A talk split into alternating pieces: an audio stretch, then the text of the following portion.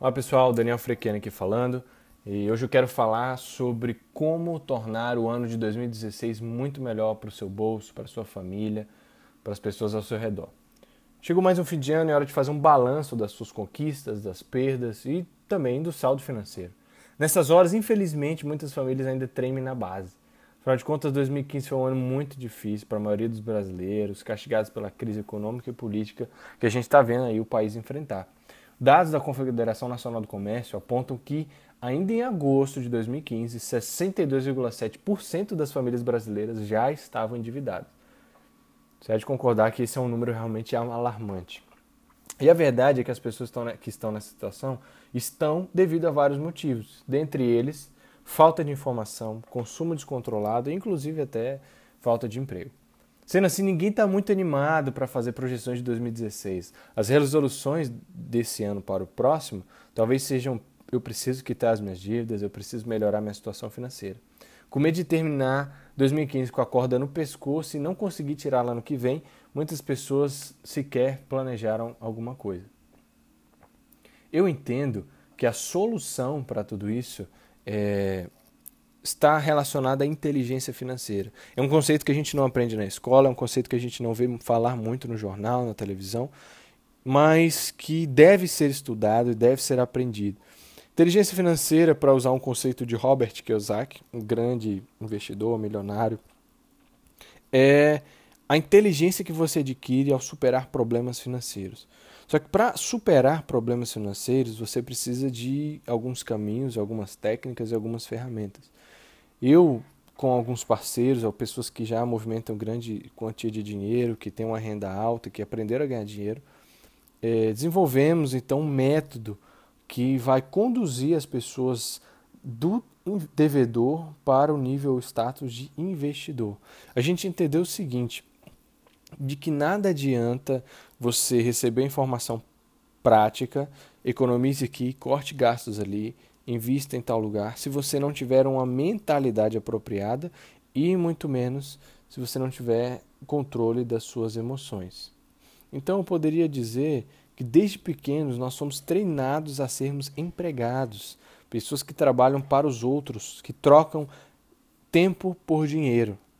Nós associamos riqueza a algumas coisas ruins, a pessoas mesquinhas, a pessoas malvadas, e por isso nós não sabemos ou não desejamos de fato ser ricos.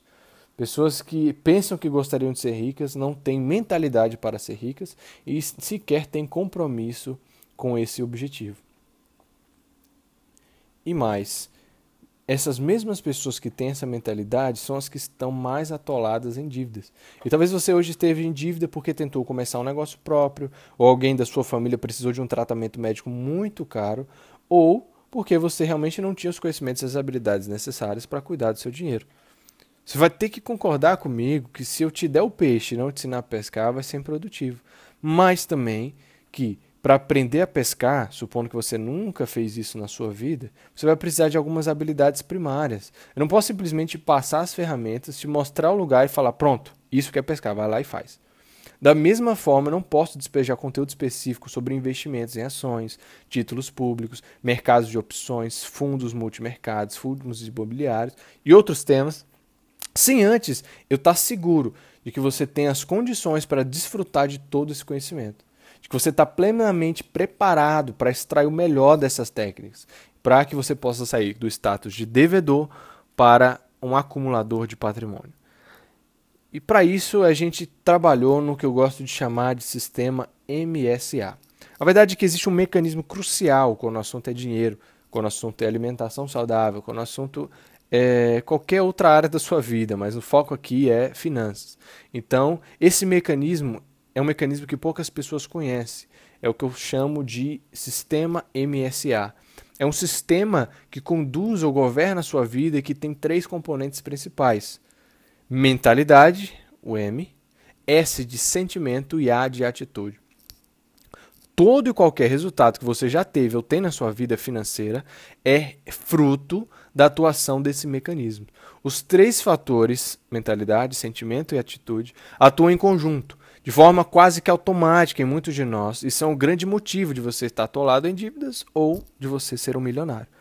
Quando qualquer um dos componentes está desregulado, quando você não tem controle de qualquer um deles, todo o sistema de finanças da sua vida fica também desregulado. Então, depois de muitas horas de treinamento, de prática, de muitos livros sobre os assuntos, de muitos seminários, de muitas conversas com especialistas, a gente descobriu que não só a causa dos problemas financeiros é falta de conhecimento prático, mas como lidar com tudo isso, emoções, sentimentos, como gerir todas essas disfunções no sistema. Sair das dívidas e ainda ter condições para acumular patrimônio e dependência financeira vai requerer um esforço extra de você, mas com certeza vai valer a pena. E a verdade é que esse sistema MSL não é ruim, pelo contrário, ele é o caminho mais seguro e recompensador para você criar riqueza na sua vida. Só que quando ele é mal gerido, aí começam as disfunções perigosas, tais como estourar o limite do cartão e não conseguir mais pagar a dívida, pegar empréstimo para cobrir empréstimos anteriores, e aí você perde a paz, o sono tranquilo, o seu casamento sai dos eixos e a sua vida inteira é uma vida sem realização de sonhos. E esses são só alguns dos exemplos que eu escolhi dar aqui das disfunções que você se torna refém quando você não gerencia bem esse sistema. Então, deixa eu começar a falar um pouco sobre o primeiro fator, que é o fator da mentalidade. O que é a mentalidade? O que é esse fator? É a parte essencial dos seus pensamentos. É como sua mente foi e está programada para produzir os pensamentos que conduzem a sua vida. Tudo que existe na sua realidade hoje teve início na sua mente. Lá foram produzidos pensamentos, imagens, visões, expectativas e medos que se tornaram a sua realidade atual possível. Não há nada no mundo factual que não tenha nascido primeiro no mundo das ideias. Da mesma forma que você se enxerga, é assim que você vai ser. Da mesma forma que você encara ou interpreta as finanças e o mundo em que você vive, como você interpreta os fatos, e acredita, assim vai ser a sua vida. Sua identidade, sua mentalidade é resultado de convicções. Convicções são espécies de filtros, por meio dos quais você filtra todo o ambiente ao seu redor. O filtro permite a passagem de algumas coisas e impede a de outras. Esse é o papel do filtro. Ele seleciona o que deve fazer parte daquilo que ele protege, no caso sua mente, bem como o que não deve se tornar parte dela. Filtros de convicção são as portas da sua mentalidade. É por eles que passam todas as suas experiências. O filtro, então, tem a ver com o foco. Focar-se em algo é decidir não enxergar nada além daquilo. Suas convicções são o foco que você aprendeu que deveria ter. Você é, está convicto de algo significa que você decidiu olhar apenas para esse algo e ignorar o resto, ou não levar em consideração todo o resto. Foco é bom. Foco te poupa energia, foco te poupa tempo. Depois de colocados os filtros, não é necessário mais você avaliar cada acontecimento na sua vida para ver se ele é importante ou não. É algo que acontece quase que automaticamente.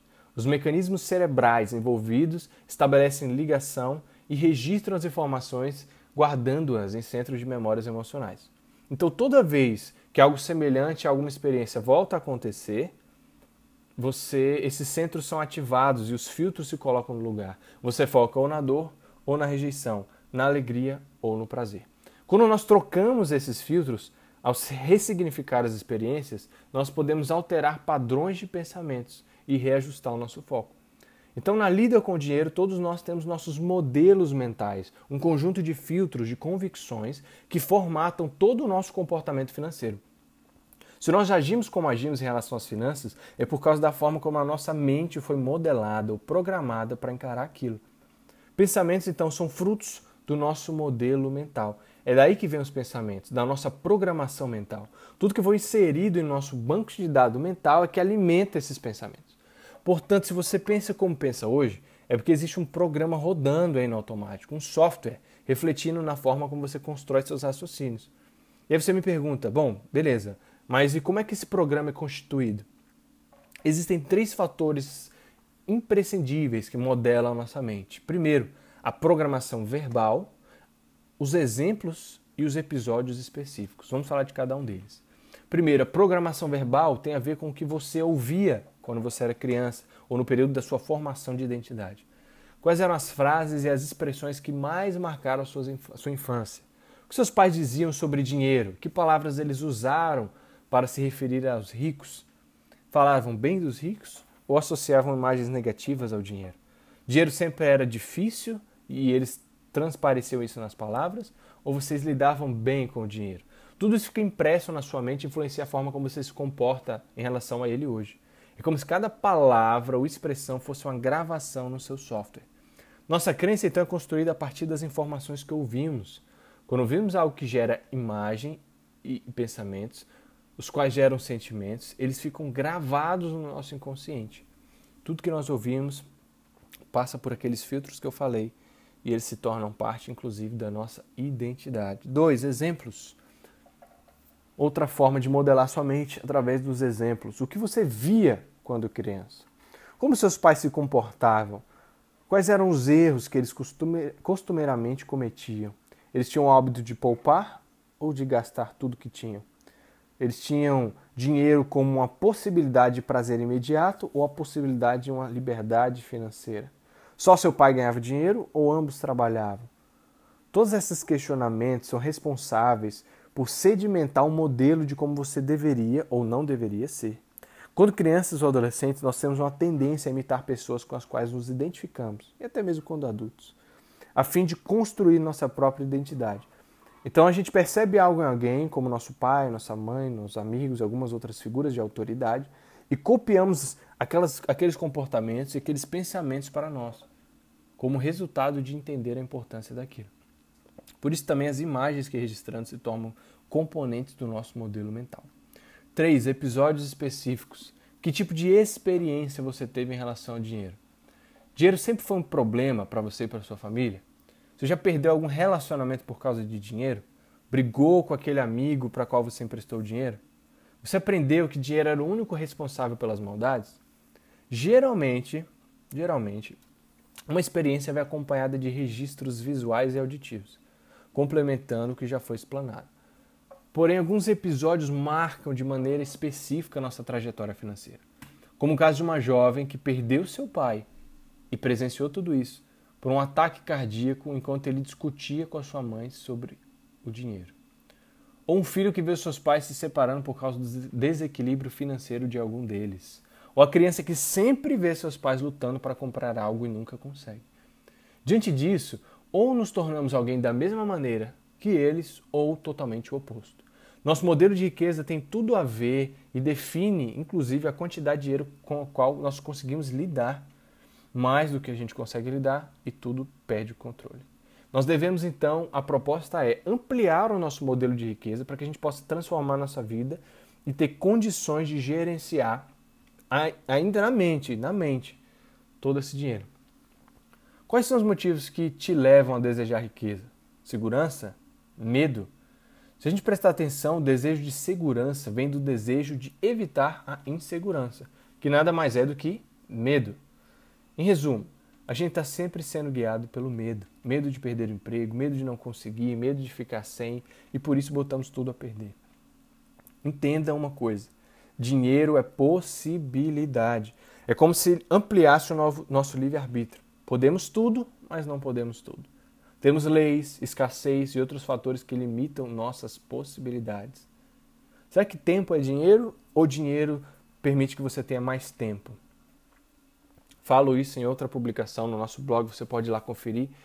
E eu recomendo fortemente que você entenda esse trade-off entre tempo e dinheiro e como você pode melhorar isso para a sua vida, tendo mais tempo com o dinheiro.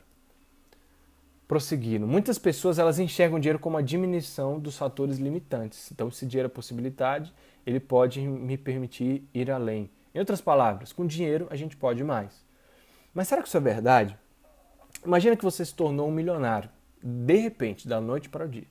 Com tanto dinheiro na conta, você começa a listar todos os sonhos que gostaria de realizar e tudo que você pode fazer com aquele dinheiro.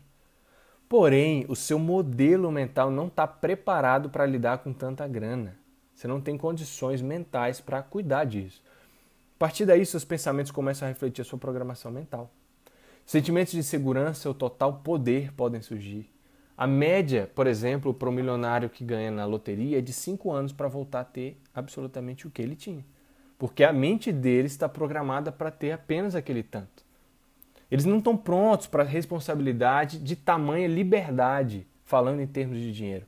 Com muita liberdade, não podemos imaginar que a nossa responsabilidade irá diminuir. Pelo contrário, a gente se torna muito mais responsável. Então, o que fazer? Como tomar controle? Como dar os primeiros passos para transformar nossa mentalidade e ampliar o nosso modelo mental em relação ao dinheiro? A primeira coisa é adquirir consciência.